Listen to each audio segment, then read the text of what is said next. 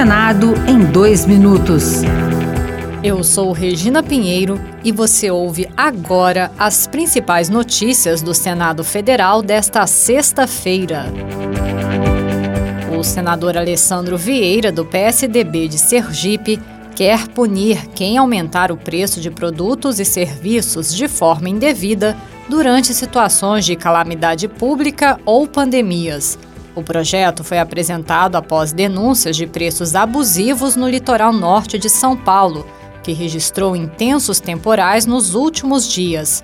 Pela proposta, quem elevar os preços nessas situações sem justa causa pode ser preso, além de pagar multa. Determinados comerciantes ou prestadores de serviço aumentam abusivamente preços, tentando se aproveitar da situação de desespero e necessidade das pessoas. Então, esse projeto vem para proibir esse tipo de conduta.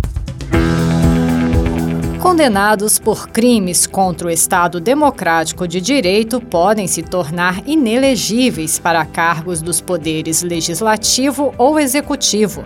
Um projeto neste sentido foi apresentado pelo senador Fabiano Contarato, do PT do Espírito Santo, que defende a iniciativa como uma forma de assegurar a normalidade e a legitimidade das eleições. Quem de qualquer forma concorre para o crime tem que ser responsabilizado. Doa quem doer, seja autor, coautor ou partícipe.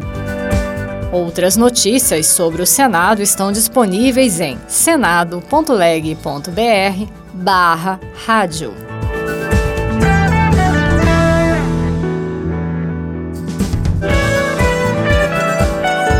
Senado em dois minutos.